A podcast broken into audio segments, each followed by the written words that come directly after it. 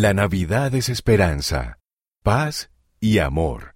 Mensaje del elder Gary E. Stevenson, del Quórum de los Doce Apóstoles. En la época navideña nos centramos en la esperanza, la paz y el amor que Jesucristo ofrece al mundo. El nacimiento prometido de Jesucristo trajo gran luz y nuevas de gran gozo al mundo.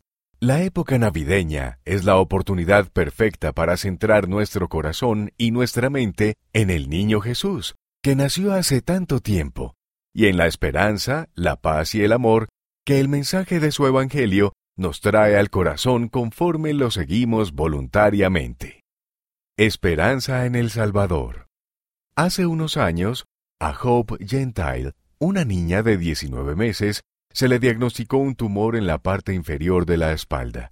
Durante los siguientes cinco meses de cirugías y quimioterapia, la batalla de Hope por la vida creó un caleidoscopio de experiencias, dijo Nicolás, padre de Hope. Una noche, durante el segundo periodo de cinco días de quimioterapia de Hope, el hermano Gentile notó cuánto cabello había perdido. Los mechones rubios cobrizos que le quedaban le recordaban dolorosamente su condición mortal. No obstante, hallaba solaz en la promesa del Señor de que ni uno de sus cabellos caerá a tierra inadvertido. Sentí que Jesucristo tenía muy presente la travesía de Hope y nuestro pesar, dijo el hermano Gentile. No nos dejó huérfanos. Una noche, a la hora de dormir, mientras el hermano Gentile le leía un libro de cuentos a Hope, preguntó con una voz divertida, ¿Qué dice el búho? Riéndose Hope respondió, Bu, bu. Entonces preguntó, ¿Qué dice la vaca? Hope contestó con orgullo, Mu, mu. En ese momento, un cuadro del Salvador que había en el dormitorio de Hope captó la atención del hermano Gentile. El espíritu lo inspiró a preguntar, Hope, ¿y qué dice Jesús? Hope se acurrucó en su hombro, abrió sus grandes y azulados ojos y susurró, Te abrazo. Jesús dice, Te abrazo. El hermano Gentile abrazó con suavidad el cuerpecito de Hope y sollozó profundamente. Mientras Hope le devolvía el abrazo, susurró, Te quiero, papi. La prueba y el futuro incierto de Hope hicieron que el hermano Gentile su esposa, Cristina, y su familia se acercaran más el uno al otro y al Salvador. Jesús abrazaba a nuestra familia con sus amorosos brazos, dijo el hermano Gentile. He meditado sobre la tierna verdad que Dios me enseñó por medio de las palabras de mi hija. Jesús nos abrazará y bendecirá durante nuestras pruebas si se lo permitimos. Paz en Cristo. Me complace informar que la fe y las oraciones de la familia Gentile fueron contestadas. Hoy en día, Hope es una niña de 10 años, sana y feliz. Pero, ¿y aquellas ocasiones cuando la respuesta de Dios no es la que habíamos esperado? ¿Se puede recibir paz en medio del dolor personal? Sí, la paz siempre se halla al tornarnos al Salvador, cuyo nacimiento en Belén celebramos en estas fechas. En Navidad, nuestras pruebas, dolores y enfermedades personales a veces pueden parecer incompatibles con nuestras celebraciones navideñas, pero nuestro testimonio del nacimiento, la muerte y la resurrección del Salvador nos brinda paz y gozo. Nuestro amado profeta el presidente Russell M. Nelson nos enseñó. Así como el Salvador nos brinda una paz que sobrepasa todo entendimiento, también nos brinda una intensidad, profundidad y amplitud de gozo que desafía la lógica humana o la comprensión mortal. Por ejemplo, no parece posible sentir gozo cuando un hijo padece una enfermedad incurable o cuando perdemos el empleo.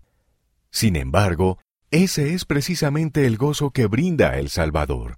Su gozo es constante, asegurándonos que nuestras aflicciones no serán más que por un breve momento, y que serán consagradas para nuestro provecho. Cuando el Señor habla de consuelo a nuestras almas, podemos unirnos a la multitud de las huestes celestiales que alaban a Dios y dicen, Gloria a Dios en las alturas, y en la tierra paz, buena voluntad para con los hombres. Podemos venir con alegre canto a Cristo y sentir su paz. El don del amor. El Padre te conoce perfectamente, tus pruebas e imperfecciones, tus anhelos y pérdidas. Como te ama, Él te ha dado el don más grande que podrías recibir, porque de tal manera amó Dios al mundo que ha dado a su Hijo unigénito, para que todo aquel que en Él cree no se pierda, mas tenga vida eterna. Como el Hijo también te ama, Él dio voluntariamente su vida por ti. El don del Hijo unigénito de Dios significa esperanza y paz duraderas, que son posibles mediante la expiación y resurrección del Salvador. La razón principal por la que celebramos la Navidad es debido a la Pascua. Nos recuerda el presidente Nelson. Gracias a Jesucristo podemos arrepentirnos y ser perdonados de nuestros pecados. Gracias a Él, cada uno de nosotros resucitará. Leer los sagrados relatos del nacimiento del Salvador en el Nuevo Testamento es la esencia de muchas de nuestras tradiciones navideñas favoritas. Pero no olvidemos que no tendríamos la Navidad sin su expiación y resurrección. El libro de Mormón testifica de la realidad del Cristo resucitado, así como de la riqueza y profundidad de su doctrina. Si utilizas las verdades sobre Cristo que se encuentran en sus páginas durante la época navideña y las compartes con otras personas, añadirás más significado a tus celebraciones navideñas. Testifico que el amor del Salvador y su función central en el plan de salvación brindan paz y una esperanza más excelente en la época navideña y siempre. Conoce al Elder Stevenson. De joven, a menudo iba con su padre a visitar y servir a las hermanas viudas del barrio. Fue llamado a servir en la misión Japón Fukuoka cuando era un joven misionero.